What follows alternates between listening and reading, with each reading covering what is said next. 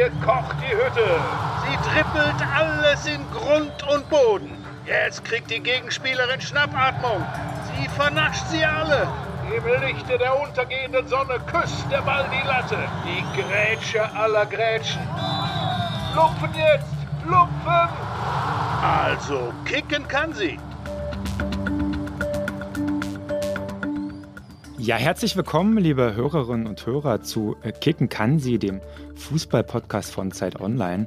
Dem Podcast, in dem wir uns ausführlich etwa eine Stunde lang entweder einem berühmten Fußballer oder so wie in dieser Woche einer berühmten Fußballerin widmen, äh, ihr Spiel auseinandernehmen, wieder zusammensetzen und allerhand hochmotivierte Überlegungen dazu anstellen. Mein Name ist Christian Spiller, ich leite das Sportressort von Zeit Online und sehe hier auf einer kleinen Kachel auf meinem Laptop den Crocodile Dundee der Neuzeit, mein Kollegen Oliver Fritsch. Olli, hi, wie geht's dir? Kia ora. Du spielst an auf meine Anwesenheit in Australien, aber ich bin schon ein Stück weiter. Ich bin nämlich heute in Neuseeland gelandet. Dort findet die WM auch statt. Und als Reporter habe ich das Glück, hier an den südlichsten Ort dieser WM gereist zu sein, Dunedin. Hier ist es schon lange dunkel, während bei euch die Sonne eben aufgegangen ist, so ungefähr. Ja, es ist so ein bisschen, man sagt immer, das andere Ende der Welt. Das hieße ja, wir kommen aus dem einen Ende der Welt, so empfinde ich das ja gar nicht. Äh, aber ohne abwertend das zu meinen, es fühlt sich hier tatsächlich ein bisschen an wie, naja, noch drei Schritte weiter, dann falle ich die Scheibe runter. Ich weiß gar nicht, dass du dieser Theorie angehörst. Aber ich glaube, es ist ja so, ich habe mal auf den Atlas geguckt, dass wenn ich mich jetzt hier in Berlin äh, einmal durchgraben würde, würde ich ungefähr bei dir rauskommen, richtig? Das könnte sein. Ich glaube, es sind so an die 20.000 Kilometer. Wenn du den direkten wegnimmst, ist es wahrscheinlich ein bisschen weniger. ich glaube auch, ja. Ich glaube auch. An alle Geografielehrerinnen und Lehrer da draußen, helft uns gerne unter fußball.zeit.de auf die Sprünge, ob ich hier mit meiner Theorie komplett falsch lag oder ob das irgendwie hinkommt.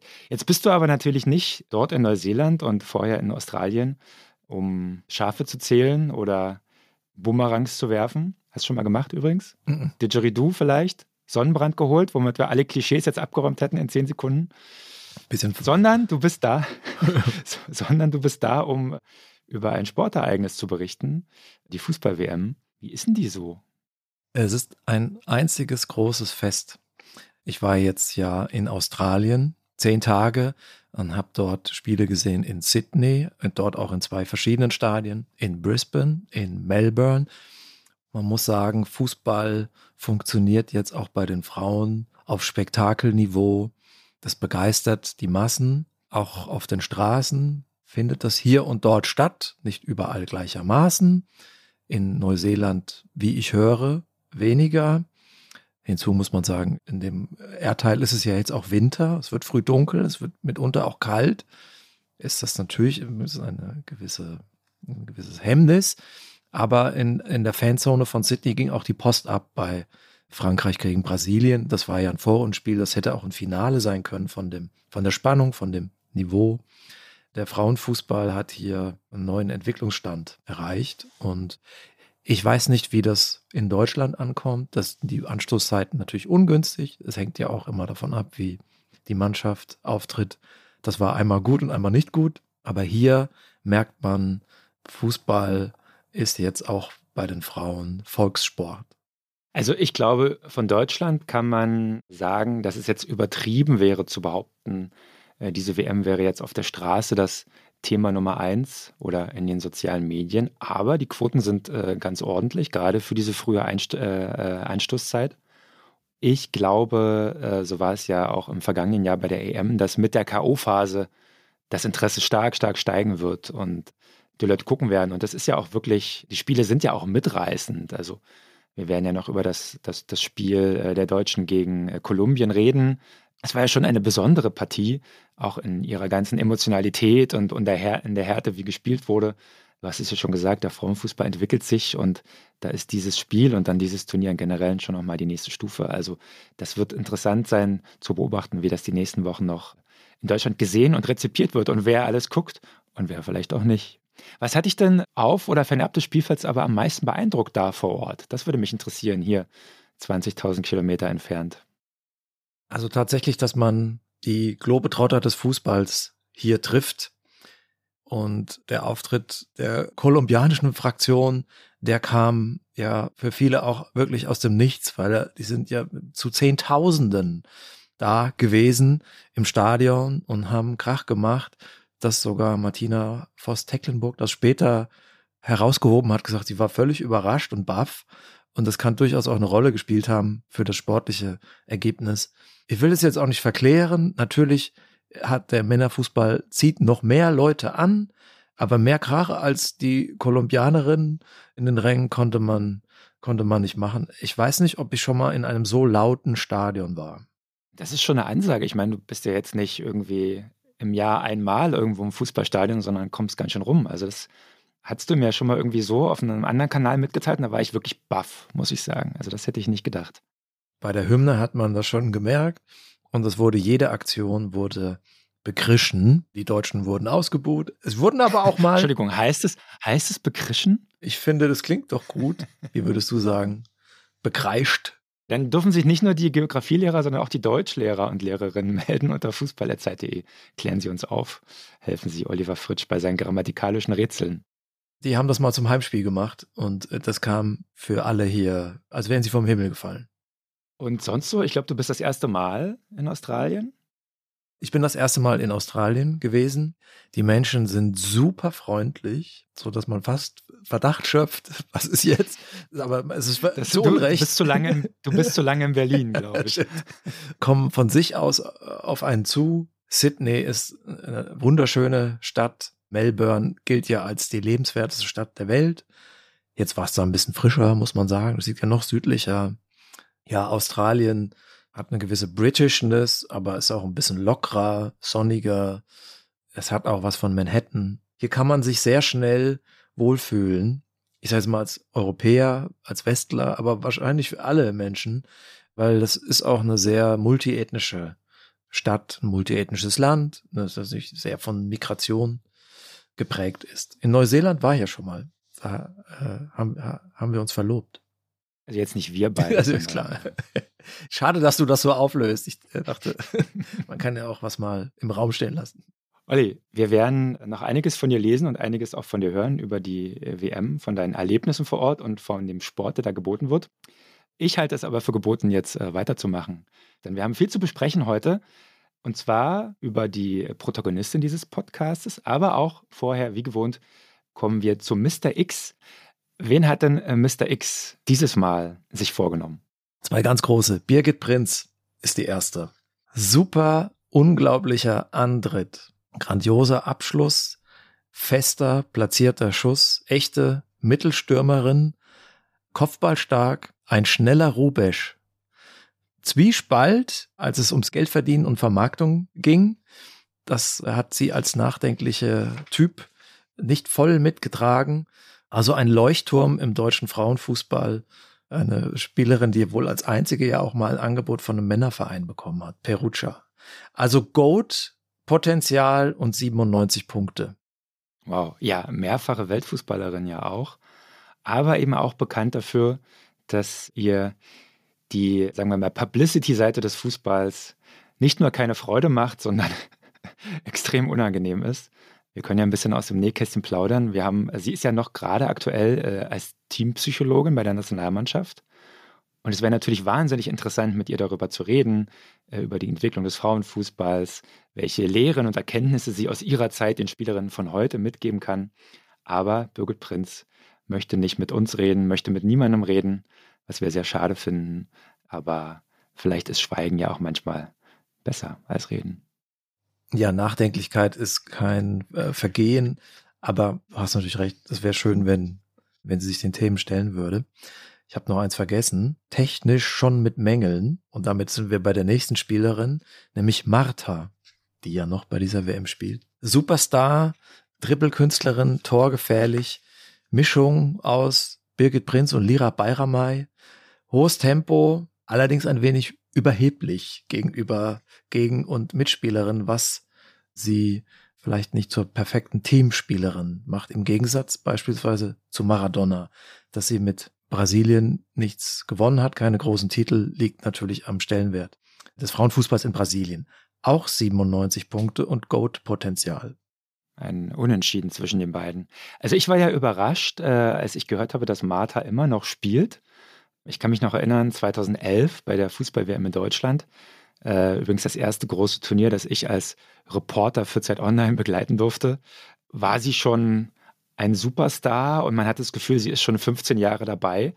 Aber äh, sie war noch gar nicht so alt damals ähm, und ist jetzt immer noch am Start, wird nur eingewechselt mittlerweile also die Joker-Rolle, aber kann vielleicht hier und da immer noch den Unterschied machen. Wir sind auf jeden Fall gespannt. Was ich dich noch fragen wollte, Olli, wenn wir über, vor allem über Birgit Prinz reden, glaubst du denn, die würde heute noch von ihrer Art, Fußball zu spielen, in den äh, Fußball der Frauen passen? Ja, den Debatte hatten wir 2011, als sie ja aussortiert wurde, ja, aus ihrer Sicht. Gut, sie hatte damals auch ein Alter erreicht, wo das passieren kann aber sie war halt die beste Spielerin zu ihrer Zeit und die war ja lange genug und hat das über 20 Jahre auf äh, hohem Level, hat sie Tore geschossen und dreimal Weltfußballerin. Aber natürlich hat sich der Frauenfußball weiterentwickelt, weil mehr trainiert wird, weil mehr Mädchen und Frauen spielen als früher, weil die Ausbildungsbedingungen besser sind. Und da ist ja Birgit Prinz eher noch so in der Pionierzeit oder in der Nach-Pionierinnenzeit, aber aus einer anderen Zeit. Deswegen würde sie heute äh, schwierig haben, weil andere Spielerinnen, die torgefährlich sind, aber eben auch noch ballfertiger. Dann lass uns doch mal ausführlich über eine Spielerin reden. Und zwar über eine Spielerin, die erst 21 Jahre alt ist, aber trotzdem zu den, das kann man glaube ich schon behaupten, besten Spielerinnen der Welt gehört.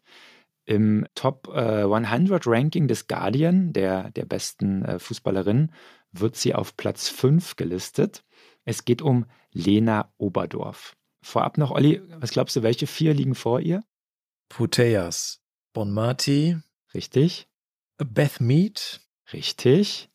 Und auf vier, da weiß ich jetzt nicht. Da muss ich jetzt einmal, einen Joker habe ich doch.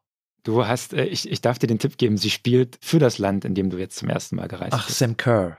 Richtig. Ah ja, klar, da hätte man drauf kommen können. Während wir aufnehmen, wird sie ins Turnier eingreifen. Bisher war sie verletzt. Olli, warum reden wir über Lena Oberdorf? Beste deutsche Fußballerin derzeit und auf absehbare Zeit feste Größe in der Mannschaft und im Mittelfeld, wenn alles so bleibt wie es ist. Natürlich kann man nicht so in die Zukunft schauen, aber es ist so, wenn alles glatt läuft, ist sie in diesen 20er Jahren eine Säule in dieser Mannschaft, ein Gesicht dieser Mannschaft. Und deswegen wird diese Mannschaft auch ein gewisses Niveau nicht unterschreiten, weil sie auch eine der wichtigsten, wenn nicht die wichtigste Position auf dem Feld übernimmt. Lass mich sie mal kurz vorstellen, für alle, die sie noch nicht kennen oder noch nicht gut genug kennen. Lena Sophie Oberdorf, geboren am 19. Dezember 2001 in Gewelsberg im südlichen Ruhrgebiet. Sie begann beim TUS Erneppetal, spielte dann später bei der TSG Sprockhövel und zwar, und das wird wahrscheinlich noch Thema bei uns in diesem Podcast, in Jungsteams, als einziges Mädchen, als Kapitänin übrigens. Sie spielte schon mit zwölf Jahren für Deutschland, also machte schon das, ihr erstes Länderspiel mit zwölf in der U15 damals. Wurde dann älter, aber immer besser. Wurde bei der U17 EM 2017 als beste Spielerin ausgezeichnet. 2018 wechselte sie zur SGS Essen. Kurz darauf rief sie die Bundestrainerin an und nominierte sie als Nationalspielerin. Lena Oberdorf erzählt, dass sie den Anruf bekam, während sie in der Schule saß auch das ist, glaube ich, was, was nicht viele von sich behaupten können, dass sie auf der Schulbank den Anruf der Nationaltrainerin oder des Nationaltrainers bekommen haben. 2019 fuhr sie dann mit zur WM. Sie war bei ihrer Einwechslung äh, gegen China mit 17 Jahren, 5 Monaten und 20 Jahren die jüngste deutsche WM-Spielerin seit Birgit Prinz. Während der WM musste sie dann noch Schulaufgaben machen. So ist das, äh, wenn man so jung so gut wird. 2020 wechselte sie zum VfL Wolfsburg. Dort wurde sie Champions League Vize, dreimal DFB-Pokalsiegerin und einmal deutsche Meisterin. Ihr größtes Vorbild, sagt sie, sagte sie einmal, ist Tim, ihr älterer Bruder. Fünf Jahre älterer Bruder, der Profi bei Fortuna Düsseldorf ist. Auch die ältere Schwester Julia ist sportlich. Sie spielt American Football bei den Wuppertal Greyhounds.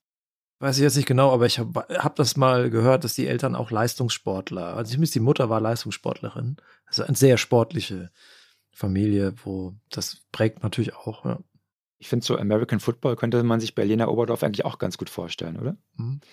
Und ein Satz von ihr wurde 2022 von der äh, Deutschen Akademie für Fußballkultur als Fußballspruch des Jahres ausgezeichnet. Und zwar sagte sie, Frauenfußball, Männerfußball, es ist ein Fußball. Mein Bug, dein Bug, Bug ist für uns alle da. 80er Jahre Werbung. Also ich weiß, ich bin völlig aus der Zeit gefallen, aber da musste ich jetzt dran denken. Ich bin ja auch Mitglied der Akademie für Fußballkultur und ich oh. meine, ich hätte damals auch, äh, ich war mal Jurymitglied auch in dieser Spruchabteilung und das hat von mir auch Punkte, Punkte bekommen. Gut, dass wir diesen Disclaimer hier noch loswerden konnten. Ja. Was war Bug? So ein Deo-Roller. okay. Also 80er Jahre Werbung, also wenn man mit Fernsehwerbung groß wird, also wenn wir ja alle, also das kriegt man ja irgendwie nie raus, so aus den, aus den Gehirnwindungen. Dafür vergesse ich aber meine Zimmernummer hier in den Hotels. Ja. Also die Szene, oder? Wollen wir über eine Szene ich reden? Ich wollte gerade sagen, die, ja, ja, die Überleitung vom Deo-Roller zur Szene wäre mir jetzt zu platt, deswegen mach doch einfach, erzähl doch einfach die Szene. Aus dem Spiel gegen Kolumbien, 88. Minute, Deutschland verzweifelt, liegt 0 zu 1 hinten, die offensiven Spielerinnen kriegen es nicht gebacken, präzise zu sein in ihren Kombinationen und Abschlüssen. Dann kriegt Lena Oberndorf den Ball im 16er, gut zugespielt. In dem Moment ist schon klar, okay, jetzt passiert was passiert auch was. Sie wird gefault von der Torhüterin Kolumbiens, nachdem sie den Ball entschlossen mitgenommen hat und an ihr vorbeigelegt hat. Es wäre also auch ein Tor geworden. Klare Sache, aber sie wird gefällt. Die Szene haben wir jetzt aus aktuellen Gründen genommen. Das ist wahrscheinlich den meisten auch noch im Auge. Aber es ist jetzt ja nicht so die super spektakuläre Szene, wofür Oberdorf eh nicht so steht, äh, weil sie auf dieser Position halt spielt, wo man nicht so spektakulär spielt. Aber während des Spiels haben wir auch im Live-Blog so ein bisschen darüber diskutiert, na, wer kann es wohl richten in diesem Hexenkessel? Jetzt mit einem unerwarteten Rückstand. Wer nimmt's in die Hand oder in den Fuß? Außer Oberdorf. Es war völlig klar, äh, sie kommt dafür in Frage. Äh, wer vielleicht noch, aber es war dann eben sie. Die Aktion war entschlossen. Es war auch klar, dass es rappelt. Sie hat den Elfmeter, ich will nicht sagen gezogen, aber sie ist dann halt auch, hat die Aktion so durchgezogen, dass es dann auch ein Foul werden musste. Und so fiel das eins zu eins. Es kam dann doch noch anders, aber in dem Moment dachte man, ja, okay, auf sie ist Verlass. Es ist jetzt wirklich nicht die Situation eigentlich oder der Ort, an dem man eine Sechserin erwarten würde, ja, im gegnerischen Strafraum ganz allein. Aber sie hat es erzwungen, äh, wie du so schön sagtest. Es gab tatsächlich, es war ja das erste Spiel von Lena Oberdorf bei dieser WM und es gab tatsächlich ja auch andere Szenen, die vielleicht sogar noch typischer für sie sind. Ja, also ganz klassische gewonnene Zweikämpfe, Tacklings, aber auch das eine oder andere Foul streut sie gerne ein und das tut dann auch wirklich weh. Also eine Kolumbianerin hat da wirklich den, den Schraubstollen abbekommen, das hat man gesehen. Vielleicht auch ein bisschen eine Reaktion auf die Spielweise der Kolumbianerin. Genau, sollten wir vielleicht dazu sagen, wir wollen ja nicht im Foulspiel das Wort reden, das kann ja nur das letzte Mittel sein, aber vielleicht muss man sich hier und da auch mal wehren und ich glaube, Oberdorf ist auch eine Spielerin, die jetzt Gegenspielerin nicht verletzt und weiß, dass sie jetzt auch, auch mal irgendwie ein bisschen Stacheln zeigt, aber die Gegenspielerin dann eben auch bald wieder aufstehen kann. So, ne? Das haben solche Spielerinnen eben auch drauf. Das ist eben auch Fußball. Lass uns doch mal in die Analyse gehen, ihre Stärken und Schwächen. Was würdest du wo einordnen? Ich finde, sie bringt eine neue Dimension von Physis in dieses Spiel, in den Frauenfußball. Schon allein dieser federnde entschlossene Gang, ja, äh, daran erkennt man sie ja sofort, aber auch der Antritt und die, die Wucht, mit denen sie in ihren Körper in Zweikämpfe stellt, egal ob der Ball auf dem Boden ist, auf halber Höhe oder auch beim Kopfball, da ist sie unerschrocken und setzt sich in den allermeisten Fällen durch, auch schon mal gegen zwei. Also enorme defensive Qualitäten in äh, der Balleroberung im direkten Zweikampf. Er hat auch kaum wir sagen, nicht mal eine schwache Seite, Schokoladenseite gibt es natürlich immer, aber sie kann auch äh, auf der linken Seite verteidigen. Gutes Timing, der Gegnerin den Weg zuzustellen. Es geht ja nicht ausschließlich beim Verteidigen darum, den Ball zu erobern, sondern manchmal hat man die Option nicht, da muss man anderes anwenden, also Gegner fernhalten, äh, wegschieben, zustellen. Also das sehe ich alles bei ihr. Er wäre auch eine super Innenverteidigerin, würde ich sagen.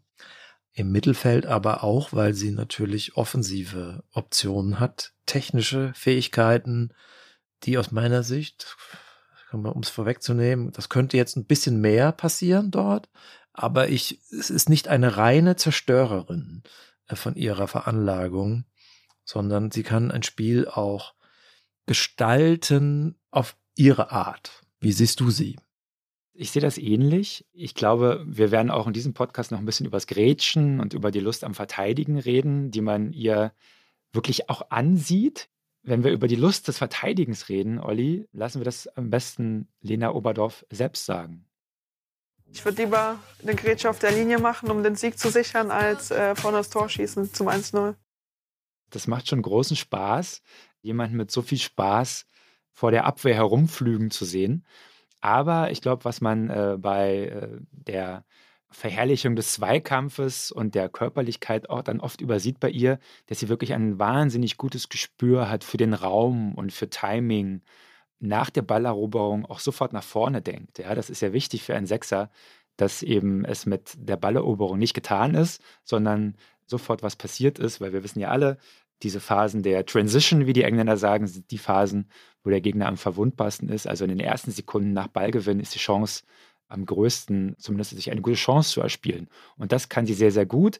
Was mir auch auffällt, wenn man sie beobachtet, ist, dass sie hat auch so einen, so einen Signature-Move, der hat nichts mit Grätschen zu tun, sondern das ist so ein, sie nimmt so einen Ball, der so halb hoch angehoppelt kommt und die Gegenspielerin stürzt auf sie zu oder ist in ihrem Rücken. Den lupft sie dann so in ihre Richtung. Ja? Also sie überlupft die Gegenspieler ganz leicht. So eine halbe Körpertäuschung ist noch mit dabei. Und oft ist der Ball aber dann wirklich auch in ihrer Spielrichtung und sie kann dann irgendwie den Angriff fortsetzen. Was aber tatsächlich fehlt, ist, also sie hat nicht die allerfeinsten Füße, ne? das muss man sagen. Sie hat eine gute Übersicht, sie hat auch keine schlechte Technik, aber es hat schon einen Grund, warum sie nicht auf der 10 spielt beispielsweise, weil einfach der allerletzte Touch, um eine Torchance zu kreieren, der fehlt. Ja, obwohl sie auch jetzt, also an Kolumbien, im Spiel gegen Kolumbien kann ich mich auch an ein, zwei richtig tolle, sehr, sehr gut getimte Pässe auf die Außen zum Beispiel erinnern. Vielleicht ist das doch das, was sich noch entwickelt. Also ich glaube, sie wird jetzt nie ein Zidane, ja, aber äh, diese Übersicht und auch die, die Ahnung, wer wie in der Offensive in welchen Raum startet und wer wie bedient werden muss, das ist ja was, was, was man auch dazu lernen kann. Sie kann ihr Potenzial noch mehr ausschöpfen am Ball. Auch Positionsspiel. Du hast gesagt, sie ist keine Zehnerin. Wir könnten sie ja mal mit der Spanierin auf ihrer Position vergleichen. Bon Marti, die spielt auch oft auf der Sechs. Wir haben sie schon genannt. Da kann man schön den Unterschied zwischen Spanien und Deutschland erklären. Beides tolle Fußballerinnen.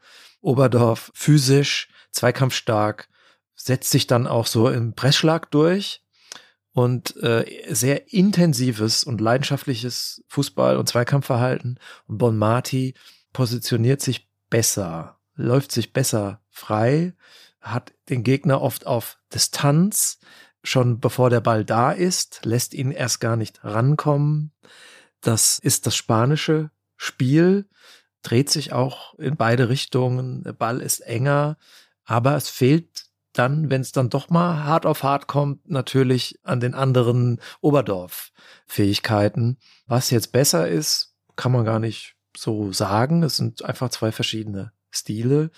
Ich meine, die, die spanischen Männer beispielsweise haben die letzt, jetzt zuletzt äh, in Katar beispielsweise ja nur noch Rondo gespielt und gar nicht mehr die Lust am Zweikampf gezeigt, was übrigens auch attraktiv ist für Zuschauer. Es geht nicht nur um Zerstören, sondern es ist Teil des Spiels. Es verlangt auch äh, motorische Fähigkeiten, aber mentale. Und da ist Oberdorf die bessere in dieser Disziplin. Sie ist eine echte deutsche Fußballerin. Und das meine ich im besten Sinne. Hast du eigentlich gerne gegrätscht früher? Nein, weder gerne noch besonders gut. Das war nicht meins. Ich war als Kind offensiver Spieler und ich bin dann später eher defensiver geworden, wie das so ist oft in, in der Betonliga. Ich hatte dann so ein Timing, sozusagen einen Ball noch zu erreichen. Mhm. Aber jetzt nicht, wenn, wenn der Gegner die Füße im Spiel hatte. Dafür war ich, glaube ich, auch zu fair oder zu brav. Sozusagen, eins von beiden. ja. Es gibt ja das Vorurteil im modernen Fußball, dass wer grätscht, eigentlich schon verloren hat. Stimmt das? Würde ich so nicht sagen. Es ist natürlich nicht das erste Mittel. Ich weiß, was damit gemeint ist. Spieler wie Jürgen Kohler beispielsweise, der konnte vor allen Dingen grätschen. Aber das andere, was auch zum Verteidigen gehört, geschickt drehen, im richtigen Moment da sein, antizipieren, so, da war er nicht so gut. Er konnte es nur mit Physis, Waldhofschule.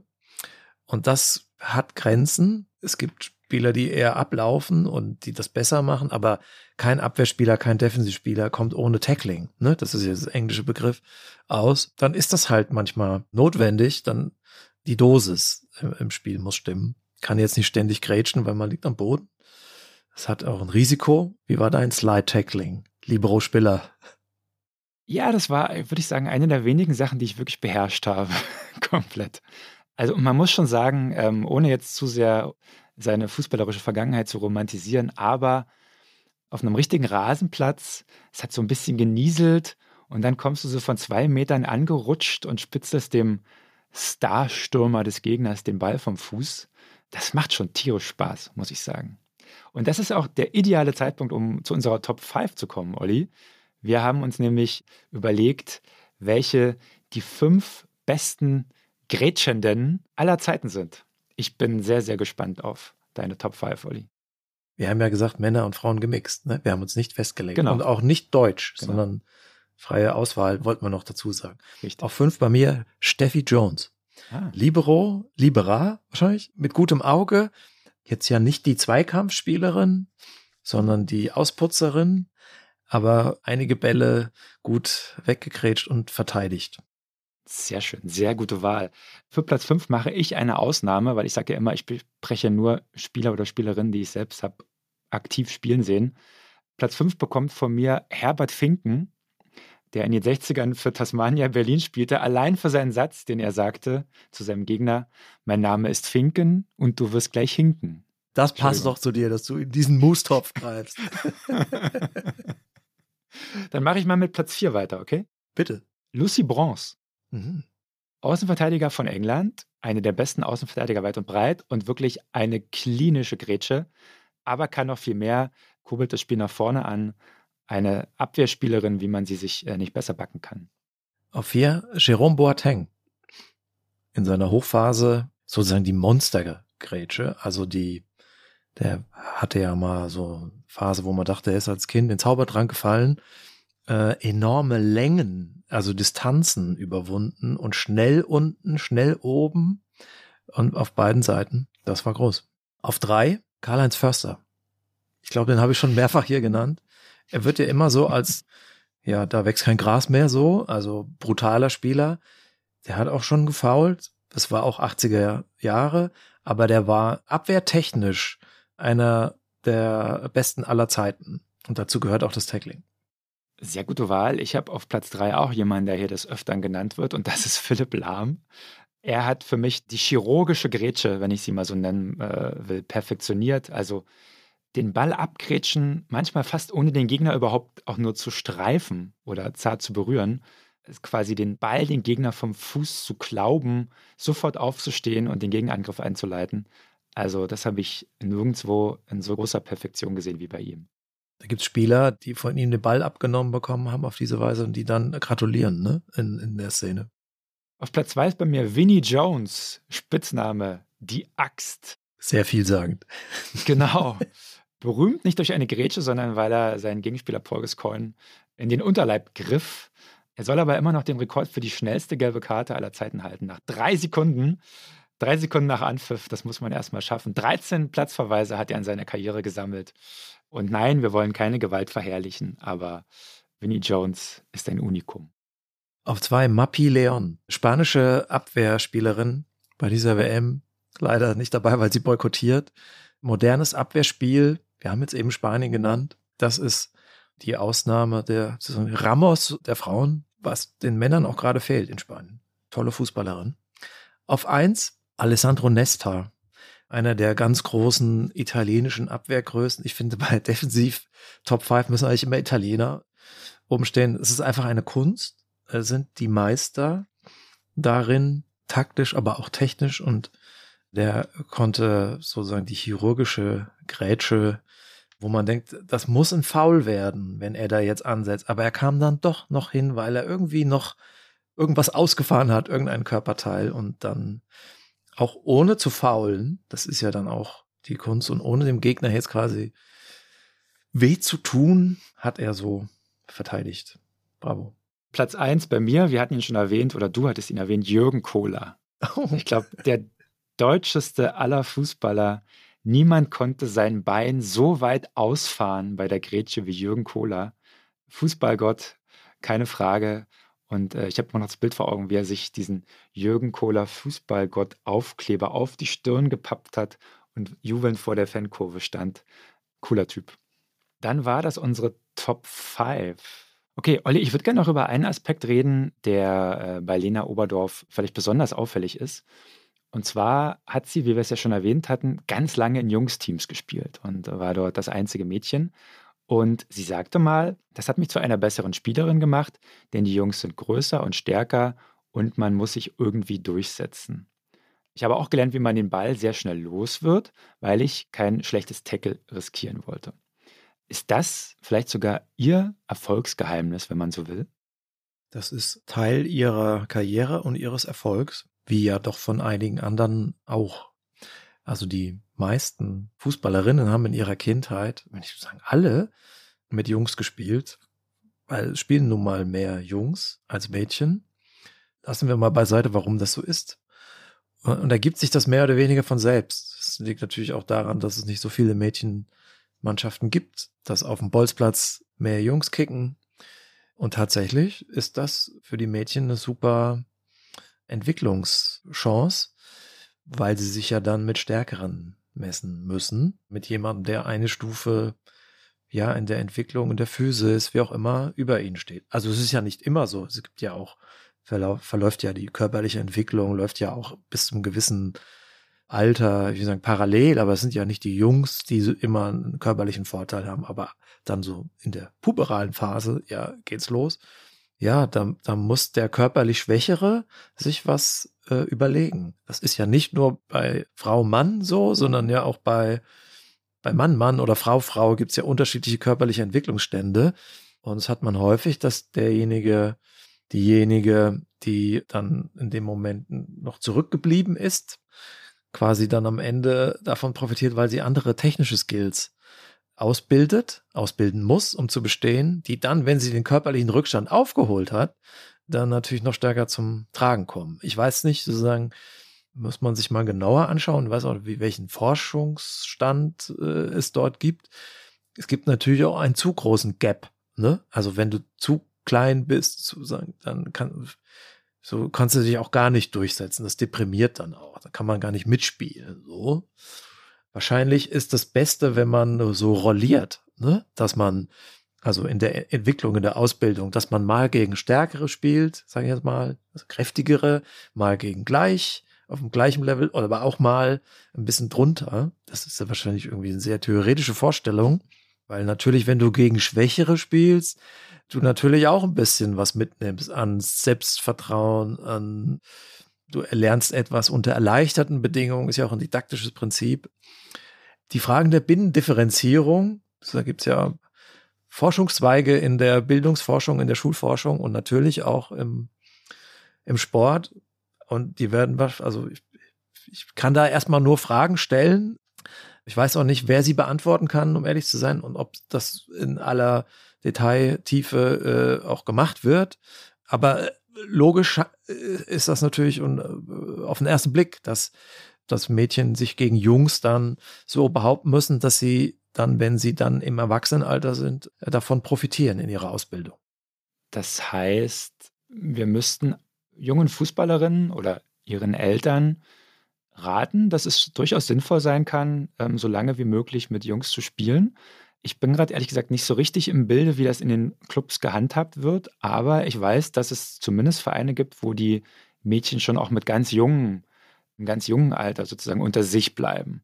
Und äh, das könnte ja auch ein Effekt der gestiegenen Popularität des Frauenfußballs sein, dass wenn mehr Mädchen sich für den Sport interessieren, also wenn, wenn die Mädchen keine Ausnahme mehr sind, wie es vielleicht noch zu Lena Oberdorfs Zeiten war, dass dann eben sie nicht mehr, ja, du darfst hier bei uns mitspielen, ne, kein Problem, bist ja nur eine, das kriegen wir schon hin, sondern dass das dann sozusagen viel eher allein der schieren Massen wegen mehr oder weniger aufgeteilt wird. Hat wahrscheinlich dann nicht nur gute Effekte, oder? Wenn das so gehandhabt wird. Also die Fragen stellen sich dann tatsächlich neu. Ne? Also wie du gesagt hast, früher war das Verhältnis eben noch krasser. Deswegen haben die blieb ja gar nichts anderes übrig, wenn sie äh, spielen wollten, dass dass sie bis zum gewissen Alter ist es ja auch noch erlaubt, dass Mädchen in Jungsmannschaften spielen. Mit dem gestiegenen Niveau des Mädchenfußballs. Also gehen wir mal davon aus, dass das so passiert. Ja, ist das vielleicht dann auch weniger notwendig, weil dann das das Level natürlich dann auch im Mädchenfußball höher ist. Das äh, ist ein Zukunftsfragen. Genau, das ist sehr interessant. Ich weiß auch tatsächlich gar nicht, wie es wirklich an der Basis gerade aussieht. Vielleicht, liebe Hörerinnen und Hörer, wenn Sie äh, im Jugendbereich tätig sind, helfen Sie uns doch gerne auf die Sprünge. Fußball.zeit.de. Ich glaube, das ist ein Thema, das wir auch demnächst nochmal aufnehmen können. Das fände ich schon sehr spannend. Olli, um Lena Oberdorf nochmal abschließend zu beurteilen, wir machen es ja nicht unter den ganz großen Fragen. Was bedeutet diese Spielerin für den Sport? Wie bringt Lena Oberdorf den Frauenfußball voran? Wir hatten es schon mal angeschnitten, aber können wir das nochmal einmal ganz konkret machen? Ich würde sagen, auf äh, zwei Arten. Sportlich, das, worüber wir jetzt die ganze Zeit gesprochen haben. Eine Spielerin, die Lust aufs Verteidigen hat, weil sie es auch super beherrscht. Die einen neuen Standard setzt an Physis im Frauenfußball und zwar in attraktiver, spielerischer Art, weil sie das ja verbindet. Ist ja keine unfaire Spielerin, muss man vielleicht auch nochmal sagen. Ne? Das Maß stimmt ja völlig. Und weil sie so eine Marschiererin ist, die, also eine Frau der Tat. Wenn es vorne fehlt, versucht sie es eben da. Da sehe ich noch ein bisschen Entwicklungsspielraum. Das werden wir mal sehen, was da kommt, wie sie sich in ihren Mannschaften, auch in ihrem Verein entwickelt, welche Impulse sie von ihren Mitspielerinnen und Trainerinnen bekommt. Da ist noch nicht das Ende erreicht, aber das Niveau wird, ist außerordentlich und an ihr wird der Fußballfan noch viele Jahre Freude haben. Ein Jahrzehnt würde man sagen, vielleicht ist es das nicht ganz, weil bei Frauen die Karriere doch oft ein bisschen kürzer dauert. Und das andere ist, ist auch einfach ein tolles, eine tolle Identifikationsfigur fürs Fußballvolk, weil sie bisschen so, sie hat was Originelles, was Saloppes, was Lustiges, äh, was Entschlossenes. Sie redet offen. Ja, man mag sie, ja, einfach Sympathieträger und sie spielt leidenschaftlich gern für Deutschland. Gerade das, was ein bisschen den, den Männern fehlt. Ich will nicht sagen, dass die Männer nicht gerne für Deutschland spielen, aber die Identifikation mit der Nationalmannschaft der Männer hat die letzten Jahre ja enorm gelitten. Dafür ist die der Frauen gestiegen. Das erlebt man jetzt auch bei dieser WM, speziell natürlich bei der EM in England letztes Jahr.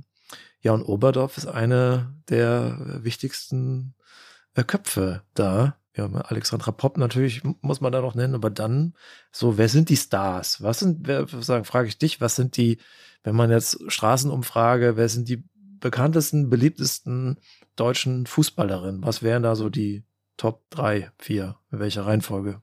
Was meinst du? Ja, ich glaube, als erstes würde Alexandra Popp kommen, als prominentestes Gesicht, als Torschützin. Hm, gute Frage. Ich glaube, dass Julia Gwynn auch noch ganz vorne genannt ja. wurde, die jetzt nun leider wieder nicht dabei ist. Das stimmt, ja. Tragischerweise wieder ein Kreuzbandriss. Die würde der deutschen Mannschaft äh, da auf Außen sehr, sehr, sehr gut tun, glaube ja, ich. Allerdings, irgendwie. ja. Tja, und ich glaube, hinter den beiden äh, würde ich schon Lena Oberdorf ein, einordnen. Ja? Äh, was, ich meine, was bei ihr ja wirklich auffällt, und den Punkt muss man, glaube ich, nochmal machen, sie ist erst 21 Jahre alt, ja, und spielt mit einer Selbstverständlichkeit auf einer Position, die ja eigentlich auch schon sehr viel Erfahrung und Spielverständnis erfordert, als würde sie das schon zehn Jahre lang machen. Ich kann mich noch erinnern, ich war letztes Jahr bei der EM und äh, habe dort den Kollegen der BBC vor dem Halbfinale äh, ein kurzes Interview gegeben. Da sollte ich die deutsche Mannschaft vorstellen und alle hatten natürlich schon mal von Alexandra Popp gehört. Ich erwähnte dann auch, schaut auf Lena Oberdorf, die ist 20 und alle haben mich so angeguckt, so ein bisschen fragend und ja, den Namen haben sie schon mal gehört, aber okay, der erwähnt die jetzt, das ist ja ein Ding. Nach dem Spiel kamen die dann auf mich zu und sagten, die Frau ist ja der Wahnsinn, was die da abreißt in ihrem Alter, wie die da abräumt, wie die regiert auf dieser Position. Das ist ja unglaublich so. Ja? Und das ist wirklich, was heraussteht. Hast du wieder mal den Leuten die Fußballwelt erklärt? Hä? Ja, äh, ist mir klar, dass du das jetzt hier äh, natürlich wieder ins Lächerliche ziehen musst, aber so ist es natürlich tu ich nicht. ich frage mich, ob man denn, und ich entschuldige mich jetzt schon für diesen Satz voller Gender-Klischees, ob denn die Raubeinigkeit von Lena Oberdorf den Fußball der Frauen anschlussfähig für viele Männer macht? Das ist eine gute Frage. Ich würde sagen, es ist ein Teil der neuen Attraktivität. Die Fußballerinnen sind technisch besser geworden in den letzten Jahren. Es findet eine Fortentwicklung statt. Die findet übrigens auch bei den Männern statt, aber bei den Frauen natürlich schneller, weil der historisch bedingte Rückstand größer ist und jetzt mehr Frauen spielen und das sah man in England, das sieht man jetzt hier in Australien und Neuseeland. Aber es ist ja nicht nur der Torabschluss, äh, das Tripling, die Ballannahme, sondern eben auch der harte, aber faire Zweikampf. Äh, das hat man früher sehr selten gesehen. Einer der großen Unterschiede zur Zeit von vor zehn Jahren. Da sind Bälle oft zweimal gesprungen, bis dann irgendwie einer von beiden äh, Duellantinnen dann hochgestiegen ist. Und heute kracht's auch schon mal, weil beide hingehen. Ja, es ist ein Kampfspiel, Fußball. Und dazu zählt natürlich Körperbeherrschung. Man will sich nicht verletzen, man will auch nicht Gegenspieler äh, verletzen. Das ist, glaube ich, schon so Agreement unter allen, den meisten. Und das ist ein Fortschritt, der das Spiel dann auch für Männer anschlussfähiger macht. Ich will gar nicht sagen, dass es jetzt männlicher geworden ist, aber ja, es macht das Spiel spannender und schöner. Wir kommen zu unserer Abschlusskategorie, der Power Card. Die Power Card. In der Power Card bewerten wir unsere Spielerinnen und Spieler in vier Kategorien: Talent, Performance, Balance, Autonomie von 0 bis 100. 0 ist komplett nicht vorhanden, 100 ist absolute Exzellenz. Olli, wie viel Talent hat Lena Oberdorf. 97. Autorität auf dem Platz, zweikampfstärkste Spielerin meiner Einschätzung nach, hat das Zeug, vielleicht auch zur besten Fußballerin der Welt zu werden, aus den genannten Gründen physisch auf einer neuen Stufe und gleichzeitig mit spielerischen Elementen bis hin zur Entschlossenheit einer der potenziell ganz großen. Wow, äh, ich bin ein bisschen zurückhaltender und äh, bin bei 85. Also über ihre Wucht und ihre Defensivstärke hatten wir geredet und auch, dass sie technisch durchaus begabt ist. Aber es gibt feinere Füße und sie will schon auch noch sehr oft mit dem Kopf durch die Wand, wenn es dann nach vorne geht. Und übersieht dann mal hier und da die, die Mitspielerin. Was auch äh, sozusagen bei mir Punktabzug gab, ist, dass sie schon auch relativ oft noch faul spielt. Ja? Ähm, sie sammelt viele gelbe Karten, provoziert damit Freischüsse für den Gegner. Und äh, das ist etwas, was sie abstellen sollte, finde ich.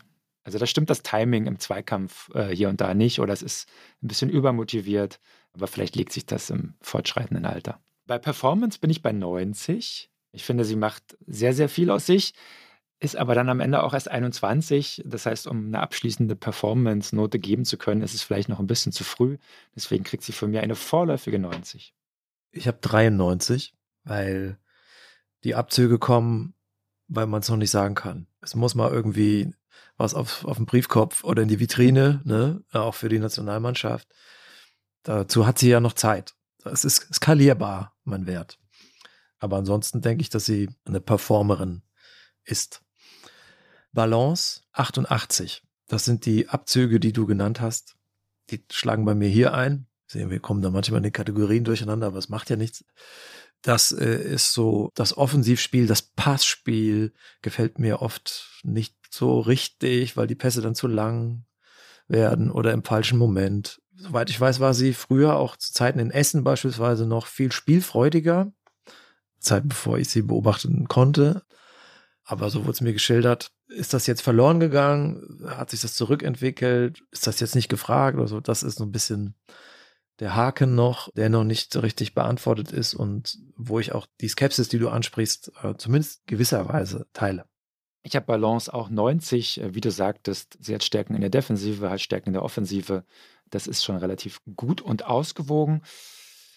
Letzte Kategorie Autonomie habe ich eine 95, meine höchste Bewertung, weil ich der Meinung bin, so eine Spielerin kann jede Mannschaft gebrauchen und vielleicht noch viel wichtiger, so eine Spielerin möchte keine Mannschaft in der gegnerischen Mannschaft, weil es einfach keine Freude macht, weil es weh tut, weil es anstrengend wird, weil man schon mit schlechterer Laune in dieses Spiel startet, wenn man sieht, Lena Oberdorf steht auf der anderen Seite. Da habe ich 99. Frau Oberdorf räumt ab und auf. Das ist eine sehr individuelle Spielerin, die autonom ist, die da auf dem Platz sich auslebt im Sinne der Mannschaft, aber auch so, dass sie als Individuum stets erkennbar ist. Das heißt, wenn ich alles zusammenzähle, komme ich bei mir auf eine glatte 90. Olli? 94,25. Ah, Ah, die 0,25 sind wichtig. Danke, Olli, für deine Powercard. Das war die Powercard. Die Powercard. Olli, damit sind wir schon am Ende dieses Podcasts. Es ging ganz schön flott heute, fand ich. Ich habe gar nicht mehr so viel zu sagen, außer dir äh, noch eine schöne Zeit dort unten zu wünschen.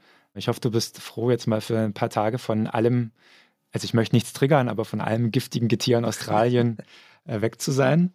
Ähm, aber drückt dir die Daumen. Der Grund, um Kiwis zu streicheln. Ja, ja, die, wie heißt die, die Trichternetzspinne, da darf man besser nicht googeln, ne? Exakt, ja, aus Australien. morgen gehe ich zum Klassiker Holland gegen Vietnam. Also morgen, morgen oder äh, gestern quasi? Also jetzt seit morgen, wenn der Podcast erscheint, gestern. Olli, vielen, vielen Dank, hat Spaß gemacht. Ich danke. Ähm, wir hören uns bald wieder. Vielen Dank fürs Zuhören. Liebe Hörerinnen und Hörer, schreiben Sie uns, was Sie von diesem Podcast von Lena Oberdorf und von der Frauenfußball-WM halten. Bis demnächst. Ciao, ciao. Tschüss.